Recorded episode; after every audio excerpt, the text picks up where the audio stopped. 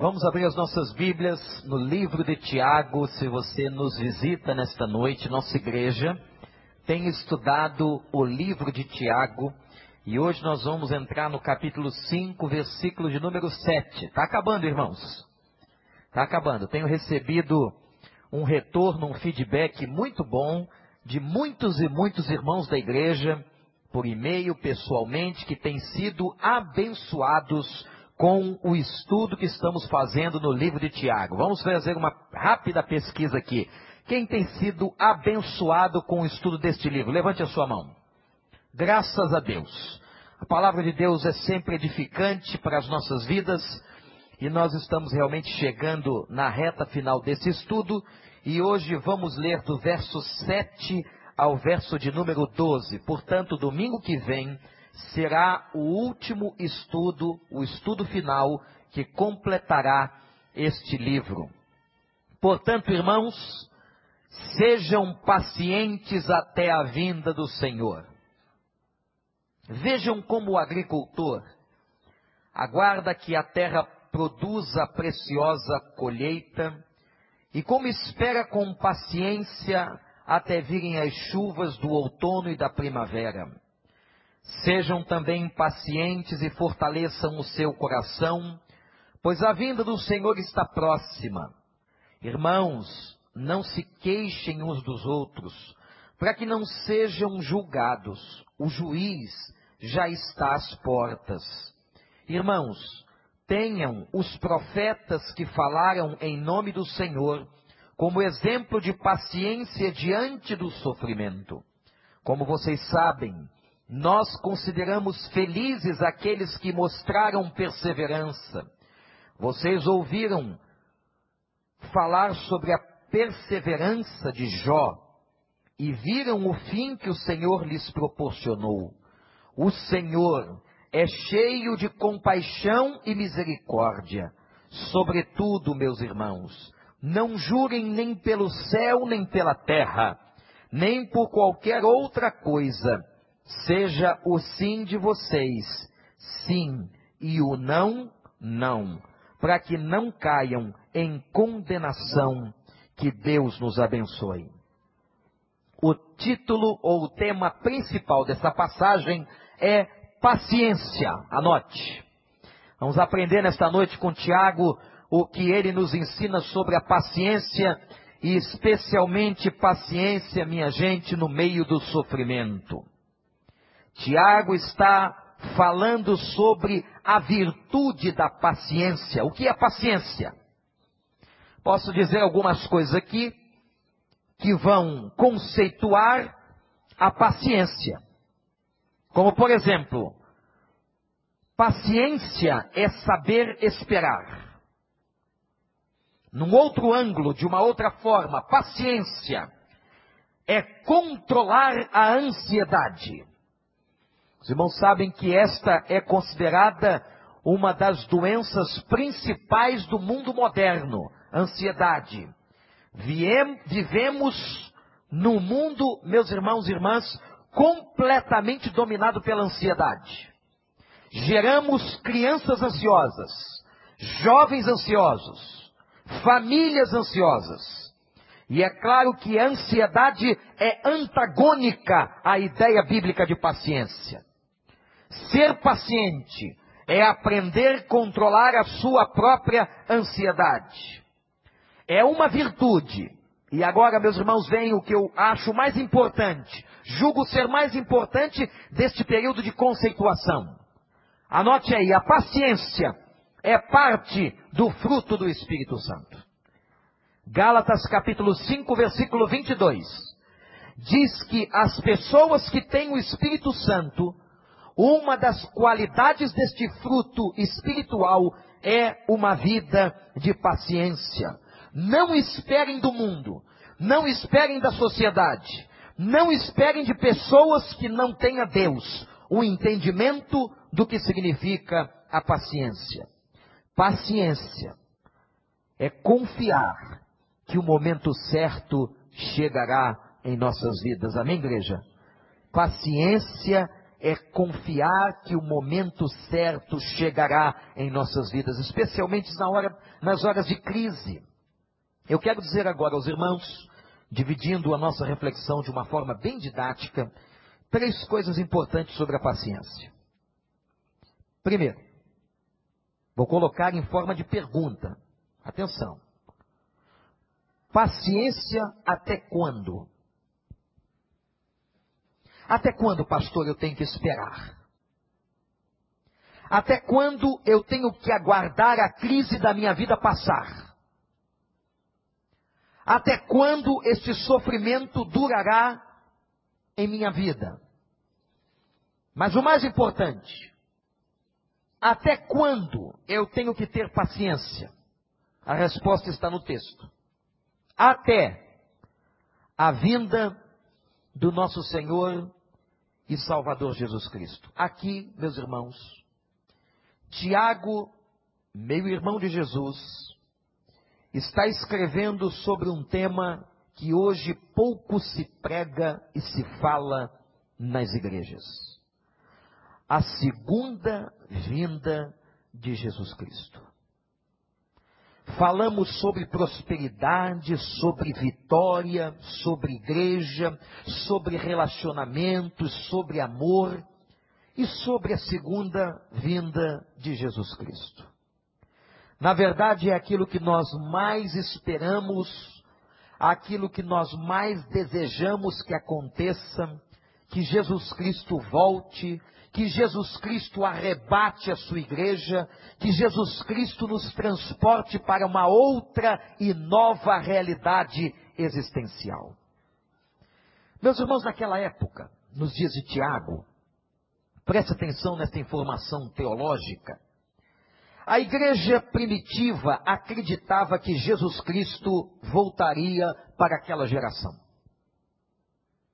Por esta razão, você vai encontrar no livro de Atos o fato de que eles vendiam as suas propriedades e repartiam uns com os outros.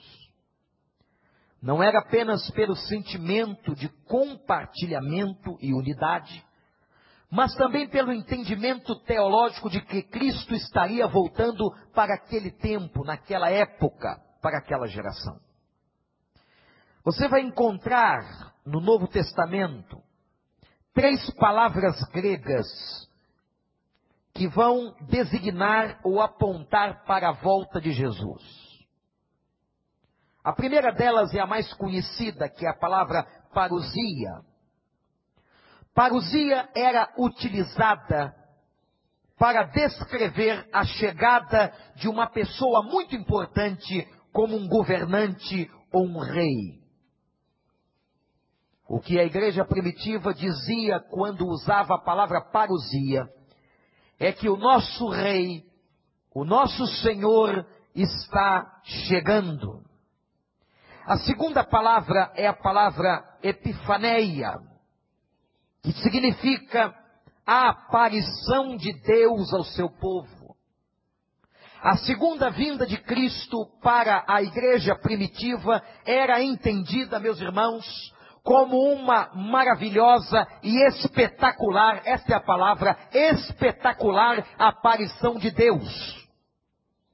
Quando você lê a descrição dos evangelhos sobre o momento da segunda vinda, é algo tremendo que nem Spielberg conseguiria imitar. Com toda a sua criatividade cinematográfica. A Bíblia diz que todo olho verá, a aparição de Cristo voltando na nuvem com todo poder e glória. Aleluia, que dia lindo. Com todo poder e glória, ele aparecerá. Haverá um terremoto nos cemitérios. Os mares darão os seus mortos, e todos contemplarão e verão a chegada do Rei dos Reis, do Senhor dos Senhores. Louvado seja o nome de Deus. A terceira palavra que designa a volta de Jesus no Novo Testamento. É a palavra conhecida Apocalipse. Apocalipse significa o desvendar de Deus, ou a revelação do Todo-Poderoso. Portanto, meus amados irmãos, Tiago, agora no final da sua carta, está tocando num tema e num ponto muito importante. Paciência até quando? Nós temos que ser pessoas pacientes até a volta do Senhor, porque Ele voltará. Eu não sei se você crê nisso, mas Cristo voltará, levará a sua igreja, estabelecerá um novo momento na história, um novo céu, uma nova terra e governará juntamente com todo o seu povo. E meus irmãos sabem o que a Bíblia diz? Todo aquele que é nascido de Deus deve amar a sua vinda. Gente, vocês pensam que os problemas passarão? Eu disse aqui do púlpito, no outro dia, e vou repetir agora. Terminou um problema na sua vida? Virá outro. No mundo tereis aflições. O que está destinado a nós, neste tempo, é um tempo de dores. As várias, as várias fases da vida trazem problemas diferentes. Os problemas das crianças são uns, dos adolescentes, outros, da juventude, outros, da fase adulta, outros, e da velhice, outros. Mas a verdade e o fato, meus irmãos, é que todos nós, todos, independentemente do nosso, da nossa idade cronológica, viveremos neste mundo enfrentando os diferentes problemas e as crises. E é aqui que Tiago está dizendo: tenhamos paciência, porque o Senhor voltará. O Senhor vem nos buscar, gente. O Senhor porá fim em todo o nosso sofrimento. Tenham paciência. Você que está hoje vivendo uma crise terrível, você que não vê esperança e que não vê solução para a tua vida, o Senhor voltará e colocará de uma vez por todas o ponto final em todo o nosso sofrimento. Louvado seja o nome de Deus. A igreja então, quando percebeu que Cristo não estava voltando para aqueles dias, eles achavam que ele havia subido ao céu e voltaria logo precisou, na verdade, repensar toda a sua teologia acerca da volta de Cristo e entender o seguinte: a volta de Cristo, meus irmãos, o dia e a hora, o que diz a Bíblia? Ninguém sabe. Esse mistério foi ocultado de Cristo enquanto encarnado. Quando Cristo encarnou, olha que coisa interessante, ele se autolimita. E ele perde, por opção própria e por amor, alguns dos principais atributos divinos. Preste atenção, porque para alguns essa afirmação é chocante. Quando Cristo se encarna, vem em forma de homem, ele se limita. Ele se autolimita em sua grandeza. Ele perde, por exemplo, a onipresença. Jesus não estava presente em todos os lugares. Tanto é que quando ele chegou na casa de Marta e Maria, Lázaro já havia morrido. Jesus, por exemplo, perdeu a sua onisciência porque ele mesmo declara que ele, enquanto homem encarnado, não sabia o dia e a hora que ele voltaria. Ou você crê que Cristo estava mentindo? Não, ele não sabia. Portanto, ele perdeu a onipresença, ele perdeu a onisciência e ele perdeu a onipotência. Tanto é que ele morre. E morreu por causa dos nossos pecados. É por isso que na oração de João 17 diz assim: Pai, restitui, preste atenção, restitui toda a glória que eu tinha contigo. Então, enquanto encarnado, ele não sabia a hora e o dia da sua volta. E ele disse à igreja: estejam preparados. A parábola das virgens e do azeite é para mostrar para nós, igreja, que nós temos que estar preparados. Sabe quando Cristo voltará? Como um relâmpago. Pode ser hoje à noite. Biblicamente nós podemos não chegar em casa. Por isso que Tiago está dizendo assim, no capítulo anterior que estudamos semana passada, que história é essa de dizer eu farei isso ou eu farei aquilo? Se Deus quiser. Porque não temos controle sobre a vida. Não temos controle sobre a soberania de Deus e Ele pode estar voltando. E a Bíblia diz que será como um relâmpago que sai do Oriente e se mostra no Ocidente, veloz, rápido e todo olho verá. Nós podemos hoje não chegar em casa. E a questão é se estamos preparados ou não para assumirmos esse relógio de Deus. É quando ninguém espera. Temos que estar preparados em plena comunhão com Deus e santidade. Porque a Bíblia diz que sem santificação ninguém, repete isso, verá o Senhor. Repete esse versículo. Sem a santificação ninguém verá o Senhor. De novo, igreja, sem a santificação. Então Tiago está dizendo: tenham paciência até que ele volte. E eu quero deixar esta mensagem linda com os irmãos do livro de Tiago, a ideia de que Cristo voltará, que Cristo vai nos resgatar deste mundo de dores, deste mundo de violência, onde pessoas são assaltadas, ainda são metralhadas, deste mundo de crianças passando fome, deste mundo de injustiças, deste mundo cheios de hospitais para tratamento de câncer. Um dia, pessoal, tudo isso vai desaparecer. Um dia tudo isso vai cair por terra. E um dia o Senhor vai estabelecer o novo céu e a nova terra. Louvado seja o nome de Deus. Você pode dizer isso comigo agora? Louvado seja o nome de Deus. Vamos amar a sua vinda, igreja. Esse será o dia maravilhoso, o dia que esperamos com ansiedade, o dia do triunfo da igreja, o dia da derrota do diabo, o dia que todo sofrimento humano terá fim. E agora, na segunda parte desta reflexão, Tiago dá três exemplos de paciência. Portanto, no primeiro momento, vimos paciência até quando, igreja? Até a volta do Senhor. E aí ele, ele nos deixa três exemplos. O primeiro é o exemplo de um agricultor, versículo 7, que aguarda chuva. Você imaginou alguém plantar e ficar esperando um ano? O texto mostra que naquela época haviam dois períodos de chuva. O primeiro período, que acontecia nos meses de outubro e novembro, era para o semeador semear o grão.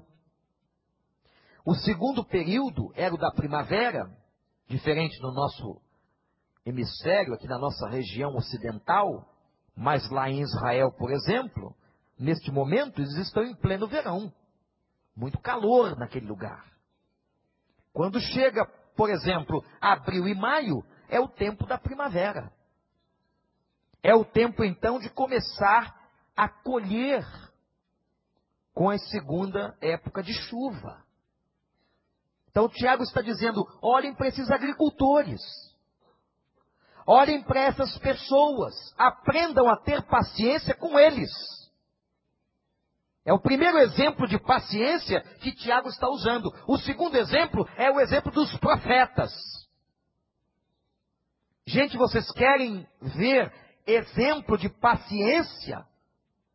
É olhar para a vida dos profetas. Isaías, por exemplo, profetizou alguma coisa que foi acontecer mais de 400 anos depois.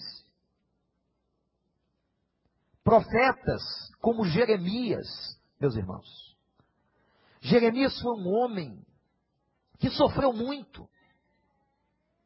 É chamado inclusive de profeta chorão, pelo grau e pelo nível de sofrimento que Jeremias viveu. Jeremias foi profeta no cativeiro. Jeremias foi profeta num tempo de muito sofrimento, de fome, de miséria espiritual, de crise política na vida de Israel. E agora Tiago diz assim: olhem para os profetas. Coisa bonita, né? Para quem que a carta de Tiago está sendo escrita? Para judeus convertidos. Judeus convertidos que conheciam a história dos profetas, que sabiam a história dos profetas, que conheciam o Velho Testamento como a sua única Bíblia. Portanto, agora Tiago diz assim: olhem para os profetas, homens de fé, homens de paciência. Meus irmãos, quando a Bíblia diz que a paciência é parte do fruto do Espírito, vejam o seguinte: o fruto do Espírito é a ideia de consequência espiritual na nossa vida quando Cristo entra no coração da gente. Quando a gente é batizado com o Espírito Santo. O batismo do Espírito Santo, que vem no momento da conversão, traz como fruto exatamente aquilo que Gálatas 5, 22 narra. E ali tem várias coisas: a bondade, a misericórdia, a paciência. E é como se cada gomo desse fruto precisasse florescer. Se você tem dificuldade de ser uma pessoa paciente, se você tem lutado contra a ansiedade, talvez alguns aqui até tomando ansiolítico, por orientação médica. Tamanho é o grau de ansiedade e de pouca paciência. Não esqueça que o Espírito Santo pode trabalhar isso no seu coração. Não esqueça que o médico dos médicos pode também curar isso na sua vida. Portanto, coloque-se diante de Deus e diga assim: Senhor, eu preciso que este fruto, ou que o gomo deste fruto, esse gomo chamado paciência, se evidencie na minha vida. Eu preciso ser uma pessoa mais paciente, Pai. Eu tenho sofrido de ansiedade. Eu tenho sido uma pessoa muito ansiosa. E, gente, a ansiedade passa no corpo. A ansiedade passa na fala de uma pessoa. Passa até no modo de sentar. Quando alguém senta para conversar com você e fica lá na pontinha do banco, já preparado para sair quando mal chegou. Ansiedade passa no corpo, passa no comportamento. O corpo da gente fala. O corpo da gente transmite estado emocional. Se você tem dificuldade, olhe para os profetas, mas acima de tudo, peça ao Espírito Santo que este gomo do seu fruto se manifeste na sua vida. Amém, meu irmão? Terceiro exemplo de paciência o primeiro foram os agricultores, depois os profetas e agora Jó. Aliás, eu não sei se você sabe, é a única referência a Jó no Novo Testamento. Jó só é mencionado aqui. E quem é que não conhece a história de Jó? Até gente não crente conhece como sendo o príncipe da paciência. Não é? Jó foi um cara muito paciente. Agora, as pessoas confundem a paciência com passividade. Acham que o paciente é aquele sujeito que não tem qualquer movimento reativo. Não é isso não, hein? Não é isso não. Jó, por exemplo, foi um homem paciente. Olha o livro de Jó. Ele lutou, ele chorava, ele reclamava. Não é pecado reclamar e espernear como uma criança esperneia diante da sua mãe. Pode espernear, Deus vai entender. Mas o que, que caracterizou Jó como homem paciente? O fato de que Jó, mesmo no meio de todo o seu sofrimento, atenção irmãos, nunca perdeu a sua fé. Nunca perdeu a sua confiança em Deus. Jó reclamava, Jó reclamou diante de Deus, Jó questionou o que ele estava passando, mas em nenhum momento Jó perdeu a visão de que Deus estaria com ele, de que Deus estava do seu lado, apesar de estar cheio de tumores no corpo. A Bíblia diz que eram tumores da planta dos pés ao alto da cabeça, ter perdido seus filhos, ter perdido todo o dinheiro que tinha, ter empobrecido da noite para o dia. Olha só, Jó não tinha mais lugar para ter problema. Reclamou, chorou e gritou, mas não perdeu a fé. Eu gosto muito daquela expressão de Jó no capítulo 19, verso 25 do seu livro. Olha que coisa linda ele disse: Eu sei que o meu redentor vive e se levantará sobre a terra. Aleluia! Repete comigo: Eu sei que o meu redentor vive e se levantará sobre a terra. Não importa, meu irmão, qual é o tamanho da crise, da dor, do sofrimento, da enfermidade, o nosso redentor vive e se levantará no tempo certo, da maneira certa. Depois que Tiago dá os exemplos de paciência, o exemplo do agricultor, o exemplo dos profetas, o exemplo de Jó, ele diz assim: presta atenção, olha para o pastor os pacientes, aqueles que exercem paciência, são felizes. Por que, que a bem-aventurança, bem-aventurado é feliz na sua tradução, por que, que é feliz o homem paciente? Porque somente o paciente verá a vitória. Quem não tem paciência se precipita e não vê a bênção de Deus, mas aquele que é paciente verá a vitória de Cristo Jesus na sua vida. E Tiago está dizendo assim: o paciente é feliz, o paciente encontrará a vitória. Bem-aventurado ou bem-aventuradas as pessoas que perseveram. Então, até quando nós vamos ser pacientes, irmãos? Até a volta do Senhor. Segundo, olhemos os exemplos de paciência que Tiago está citando. Terceiro, como é que nós vamos viver nesse tempo de espera e de paciência? Aqui é interessante.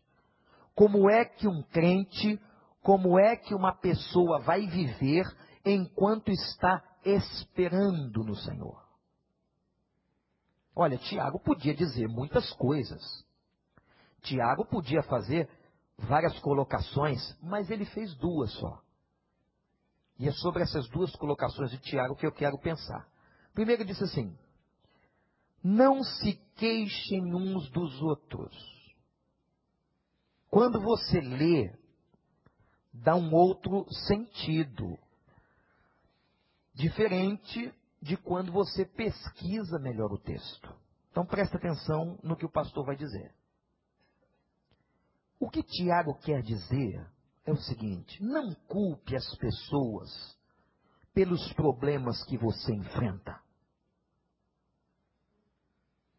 Não se queixe do outro. Não jogue para o outro a responsabilidade dos seus problemas. Por mais que o outro tenha sido participante, por mais que o outro tenha sido até responsável de alguma forma, não se queixe, isto é, não jogue o produto final dizendo: estou sofrendo por causa dele, estou sofrendo por causa dela. Não, não faça isso. É isso que Tiago quer dizer quando declara: não se queixem uns dos outros. Por quê? Quando você faz isso, sabe o que você está dizendo? Que a culpa pelos seus problemas é do outro. Você se torna juiz. Quando você diz que a culpa é de fulano, de cicrano, você está julgando. E aí Tiago assim, abra um olho abram o olho porque o juiz está às portas, vocês não são juízes. Vocês não podem colocar sobre as pessoas a responsabilidade pelos seus sofrimentos. Até porque nós entendemos que Deus, em instância última, permitiu. permite que nós passemos as nossas tribulações.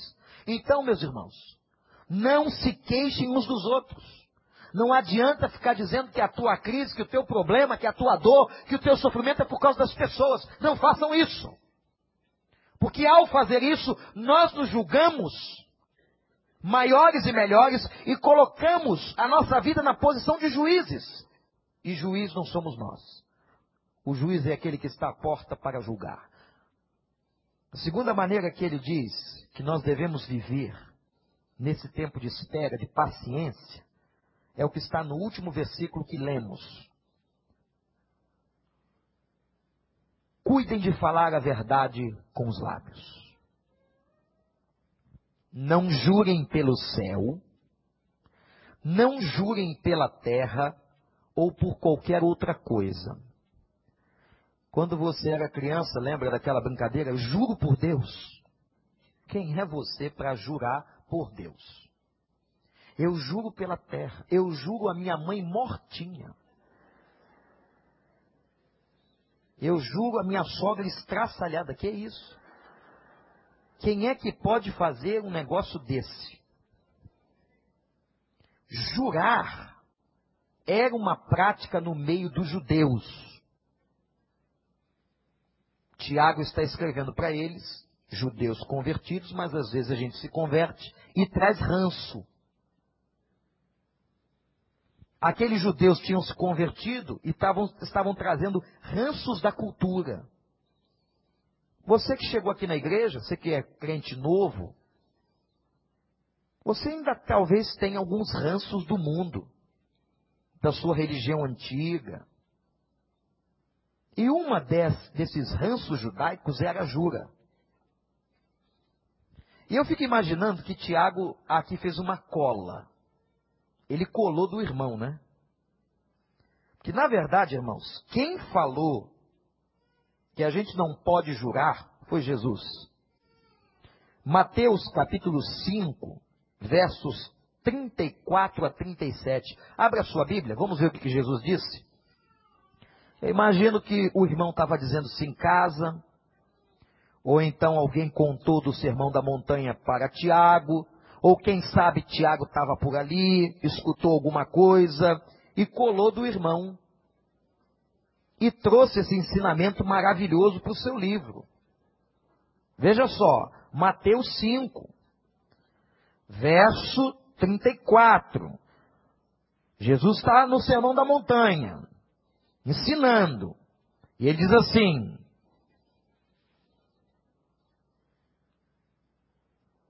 Vocês também ouviram o que foi dito aos seus antepassados: não jure falsamente mas cumpra os juramentos que você fez diante do Senhor. Mas eu lhes digo: não jurem de forma alguma, nem pelo céu, porque é o trono de Deus, nem pela terra, porque é o estrado dos seus pés, nem por Jerusalém, porque é a cidade do grande rei.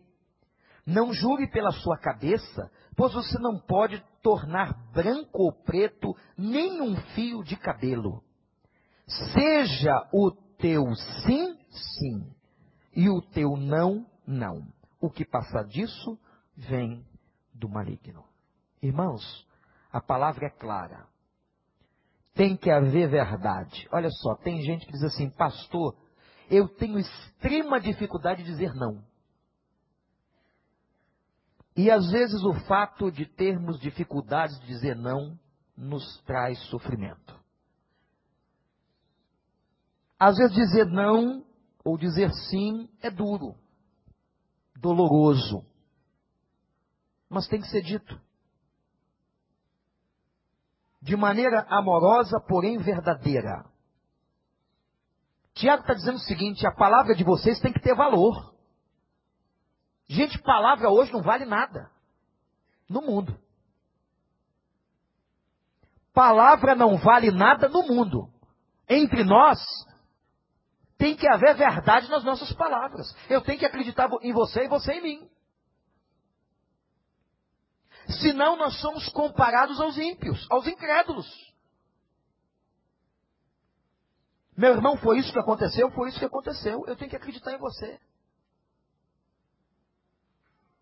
Mesmo que aquilo que nós estejamos dizendo seja duro, difícil de ser dito. Há coisas muito difíceis de serem ditas. Mas a Bíblia diz para nós agora: seja o vosso falar sim, sim ou não, não. Parem de jurar. Não somos dignos de julgar por coisa alguma. Os rabinos naquela época tentando eliminar essa prática cultural terrível dos judeus, eles diziam assim: o juramento, presta atenção, não dá veracidade às palavras. Aliás, aliás, se alguém jura, não é digno de confiança. Interessante o raciocínio dos rabinos. Se eu preciso jurar, é porque eu não tenho uma palavra de confiança. Cuidado com pessoas que juram para você, que fazem juras diversas para você. A nossa palavra tem que ser uma palavra que valha. Temos, meus irmãos, tido muitos problemas relacionais, presta atenção nisso, e nisso, temos tido muitos problemas relacionais na vida, porque na nossa palavra, é uma palavra às vezes camuflada, dissimulada. Tem que ser uma palavra concreta e clara, sim ou não. Aconteceu ou não? É verdade ou não é? Pai, não minta para o seu filho. Mãe, não diga para que a sua empregada diga que você não está. A boa educação às vezes é terrível. Neste sentido. E essa boa educação coloca-se entre aspas. Acha-se que estás fazendo uma coisa muito boa. Ou então para não se ferir o outro. Às vezes você fere o outro com a mentira. Seja o vosso falar sim ou não. Tiago podia tratar de muitos assuntos. Então ele está dizendo o seguinte: enquanto ele não vem, enquanto Jesus não volta, sejam pacientes, olhem para o exemplo de gente paciente e façam duas coisas. Primeiro, não se queixe dos outros, achando que o seu problema é culpa deles. E segundo, falem falem de maneira tal que creiam no que você diz. Que haja total coerência. Meus irmãos, Tiago é direto e maravilhoso nos seus ensinamentos.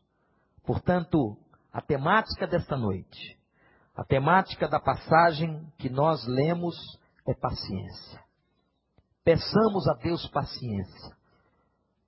Paciência até que Ele venha. E enquanto estivermos aguardando, vamos viver desta forma que Ele nos aconselha. Que Deus nos abençoe. Vamos ficar de pé e vamos cantar o último cântico dessa noite. Mas antes nós vamos orar. Feche os seus olhos. Abaixe a sua cabeça. E cada um vai pedir a Deus paciência. Se você tem tido falta de paciência, se você tem vivido uma vida de muita ansiedade, se você não tem conseguido esperar, às vezes tem tomado decisões precipitadas por causa disso, tem entrado por caminhos que não devia porque não soube esperar.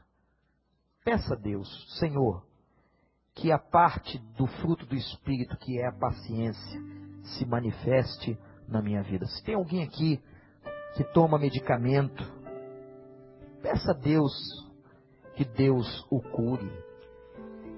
Se você está tomando ansiolítico, que o seu médico lhe dê alta. Que isso seja um testemunho.